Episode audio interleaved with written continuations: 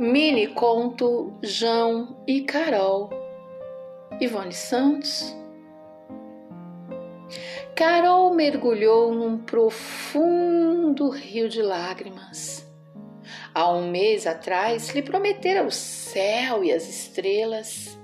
Prometeu ficar para sempre, todavia fugiu para o fim do mundo, foi para o meio da China, nunca mais voltou. João gostava de escutar umas músicas do Vanderly do Zé Geraldo no rádio do carro. Foram tantas lembranças, tantas cartas, tantos poemas e mil beijos com gosto de trident e de maracujá infinitos abraços apertados. Morriam de um amor cinematográfico e deliciosamente romântico. Carol lia um mês o livro do Garcia e agora vivia particularmente uns cem anos de solidão. Vivia morrendo de amor, morria vivendo de saudade. João, seu amor lindo, nunca mais ligou nem ligou para ela. Nenhuma notícia, nenhuma rede social, sumiu do mapa. Ele deixou o pendrive no rádio do carro. A Carol escutava as músicas e chorava, chorava, chorava, inundando as fronhas dos travesseiros. E quando conseguia dormir, sonhava com seu amorinho. Sonhava uns sonhos desconectados e confusos. Não se lembrava de quase nada no outro dia dos sonhos que sonhava. Carol amava tanto e ainda ama, ama, ama, muito, ama tudo. E João sumiu, desapareceu, viajou para lugar nenhum. Eles se amaram sob as estrelas, sobre as estrelas, nas estrelas.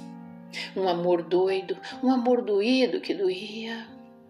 Carol e João viveram infinitamente enquanto durou uma linda história de amor.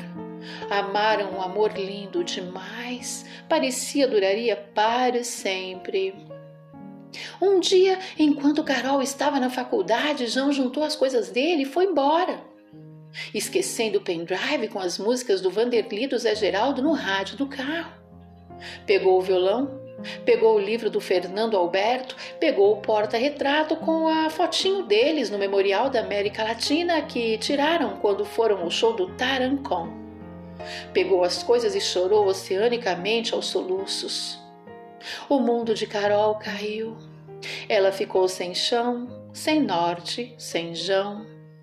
Todo o amor que havia no mundo eles amaram até aquele dia.